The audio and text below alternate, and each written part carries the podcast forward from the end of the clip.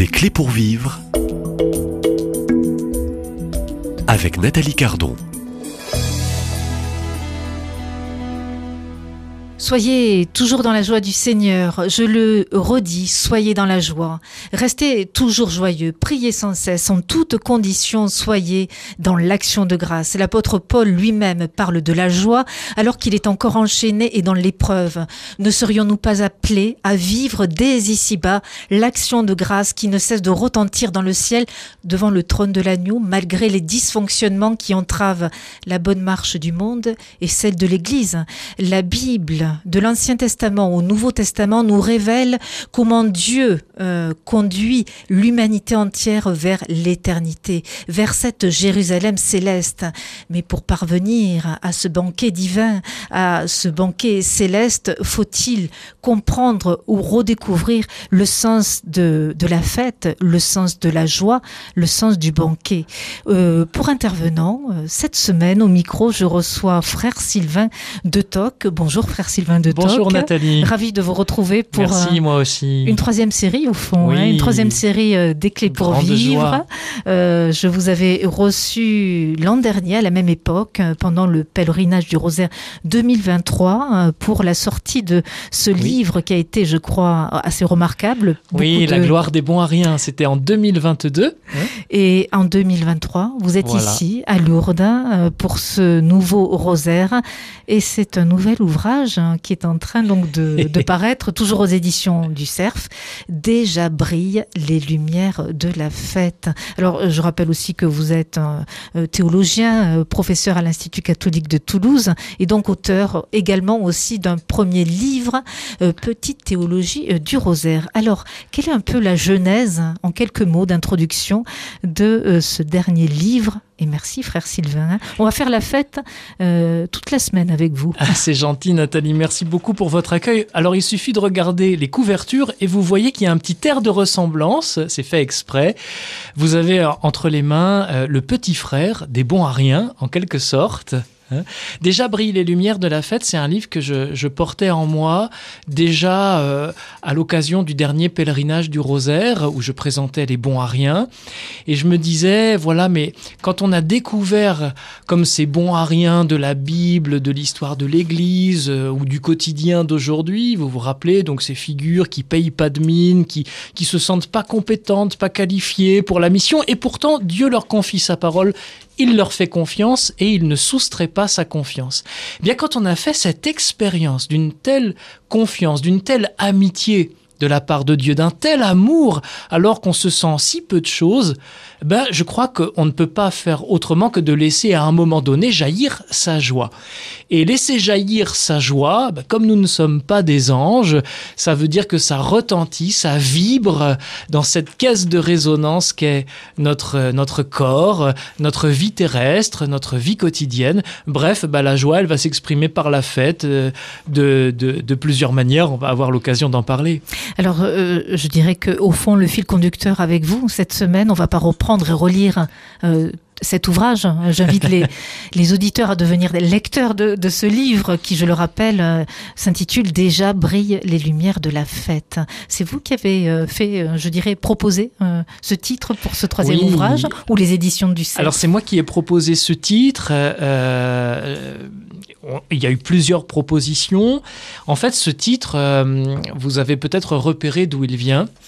C'est euh, une variation sur un verset de l'évangile selon saint Luc. En fait, c'est l'un des tout derniers versets de la Passion selon saint Luc. À la fin de la Passion selon saint Luc, les saintes femmes sont au tombeau, elles vont quitter le tombeau, c'est très très triste, la scène est poignante évidemment, elles ont passé l'après-midi de, devant un spectacle épouvantable, elles ont vu Jésus torturé sur la croix, elles ont vu son agonie, sa mort, et, voilà qu'il faut entrer dans la fête du sabbat, du Shabbat.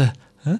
C'est probablement et des lumières les, du Shabbat. les exégètes. Hein. Voilà ce Mhm. que signifie ce verset. Hein, les spécialistes de la Bible nous disent qu'est-ce que c'est que c'est ce verset qui nous dit déjà brillaient les lumières du sabbat. C'est c'est une allusion sans doute au fait que la maîtresse de maison, au début du, du Shabbat, du sabbat, elle allume les lampes qui vont marquer l'entrée dans la fête, dans dans cette fête qui va durer 24 heures. Et en particulier cette année-là, on sait que que ce sabbat, en tout cas dans la chronologie de Saint Jean, c'est le grand sabbat qui tombe euh, le même jour que la fête de Pâques. Donc on entre euh, plutôt deux fois qu'une cette année-là dans une très très grande fête, mais, comment avoir le cœur à la fête pour ces pauvres femmes qui reviennent chez elles sans doute ou dans leur famille? Et il faut allumer les lampes du Shabbat, il faut faire la fête, fêter le Shabbat, être dans le climat de la fête de Pâques alors qu'on vient d'assister à la crucifixion et à la mort de Jésus, c'est vraiment énigmatique. Et pourtant, l'idée c'est bien ça, c'est que dans notre vie chrétienne, nous sommes comme assis entre deux chaises. Vous savez, les théologiens, c'est devenu un peu une tarte à la crème hein, de la prédication, disent souvent qu'on est dans la vie chrétienne dans une situation qui est pas très confortable parce qu'on est entre le déjà là et le pas encore. Hein. Déjà là, mais oui, Jésus est vainqueur de la mort par sa mort sur la croix et sa résurrection d'entre les morts. Il nous a ouvert le ciel, hein, il nous a fait pénétrer euh, dans le royaume de Dieu. C'est fait, nous sommes sauvés, c'est accompli. Reste que les effets de ce salut, eh bien, nous aimerions bien les vérifier un peu plus souvent, en faire davantage l'expérience, l'expérience sensible même, et nous voyons que effectivement, il y a encore toute une part d'inachevé, d'inaccompli dans le dessein de Dieu. C'est accompli en Jésus, pour nous, mais il reste à l'accomplir en nous, dans notre vie, dans notre chair. hein. Et je crois que ce verset déjà brillait les lumières du sabbat dont je tire ce, ce déjà brille les lumières de la fête, c'est un verset qui dit bien cette situation inconfortable de la communauté chrétienne qui se réjouit d'ores et déjà de la victoire du ressuscité, du monde à venir, c'est notre immense espérance. Hein. Euh, et en même temps qui prend acte du fait que nous vivons dans un monde euh, difficile, crépusculaire d'une certaine manière, hein, qui, qui, qui, qui nous donne l'impression d'avancer vers la nuit. Euh, donc vous voyez, sous l'angle de la foi, le soleil se lève, mais sous l'angle de notre expérience quotidienne, on a souvent l'impression qu'il se couche. Alors tout à fait. Et puis vous me permettez, je vais pas dévoiler, je dirais l'écriture et tous vos chapitres du début à la fin, mais vous commencez dès la première page. hein, vous m'autorisez, je Bien pense. sûr, Nathalie. euh, avec euh, ces quelques paroles, donc euh, vous rejoignez, je dirais, l'humanité, le quotidien de, de ceux et celles qui euh, vous écoutent aujourd'hui et toute la semaine. L'heure n'est pas à la fête, guerre, émeute, attentats, épidémie. Au fond, c'est la réalité d'aujourd'hui. Le monde n'est pas véritablement en fête, mais, mais, mais de quelle fête parle-t-on quand on parle de fête Euh, Bien, on on parle de, de la fête par excellence, celle que Dieu nous prépare et, celle pour laquelle chaque matin, quand on se lève dans, dans tous les couvents, dans tous les monastères, dans tous les presbytères, voilà, monsieur le curé, quand il se lève, à son bréviaire, il lit Venez, crions de joie pour le Seigneur, par nos hymnes de fête, acclamons-le. Vous avez peut-être reconnu les premiers mots du verset, les premiers mots, pardon, du psaume 94, qu'on appelle le psaume invitatoire, parce que c'est le premier psaume de la journée qui nous invite à la prière, à la louange, et donc à la fête. Venez, crions de joie, crions de joie, acclamons Dieu par nos hymnes de fête. C'est pas moi qui invente ces paroles, hein. elles sont censées vibrer tous les jours euh, dans la Sainte Église. Alors vous savez, on est à peu près un million euh, de, de consacrés, prêtres, religieux, religieuses, moines, moniales, etc.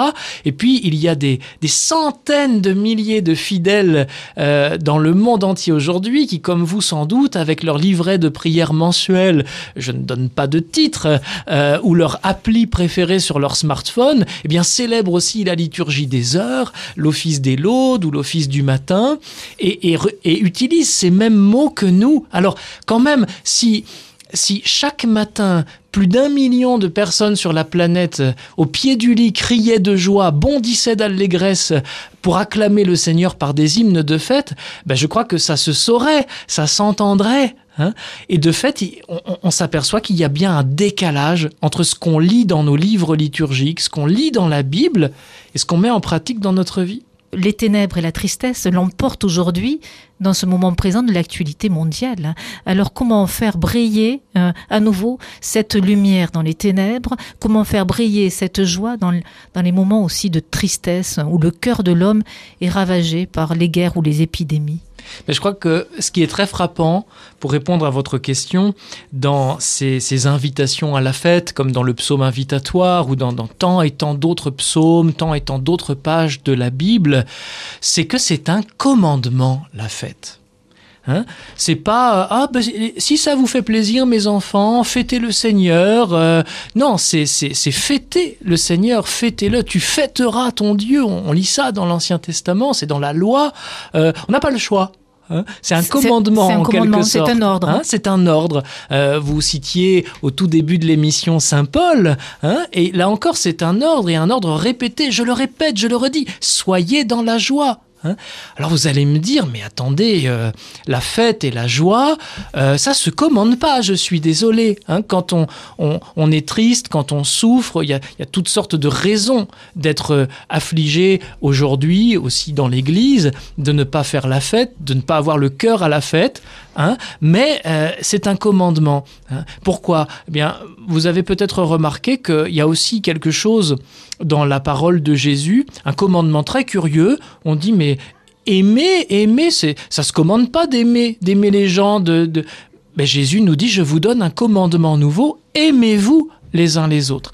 Il y a donc euh, des occasions d'apprendre et notamment d'apprendre en répétant, en recommençant, semaine après semaine, eh bien on recommence, jour après jour au bréviaire, on recommence, venez crions de joie pour le Seigneur, hein. semaine après semaine, on, on, recommence à fêter la résurrection du Christ, année après année, on recommence à fêter Noël, à fêter Pâques, etc., pour apprendre petit à petit à, laisser surgir dans notre temps à nous cette fête du royaume qui, elle, maintenant, euh, transcende, dépasse, déborde le temps. Euh, alors nous, on déborde le temps, euh, le temps de l'émission, euh, frère Sylvain de Toc. Je vais vous proposer de vous retrouver ici même à Lourdes pendant ce rosaire que, qui commence, où vous intervenez. Et j'invite les auditeurs à devenir aussi lecteurs de ce troisième ouvrage. Déjà brillent les lumières de la fête par édition euh, du Cerf. C'est un cheminement hein, pour le lecteur à retrouver peut-être bibliquement, peut-être tout le sens de la fête en vue de la Jérusalem céleste. À demain, même lieu, même heure et merci. Merci Nathalie.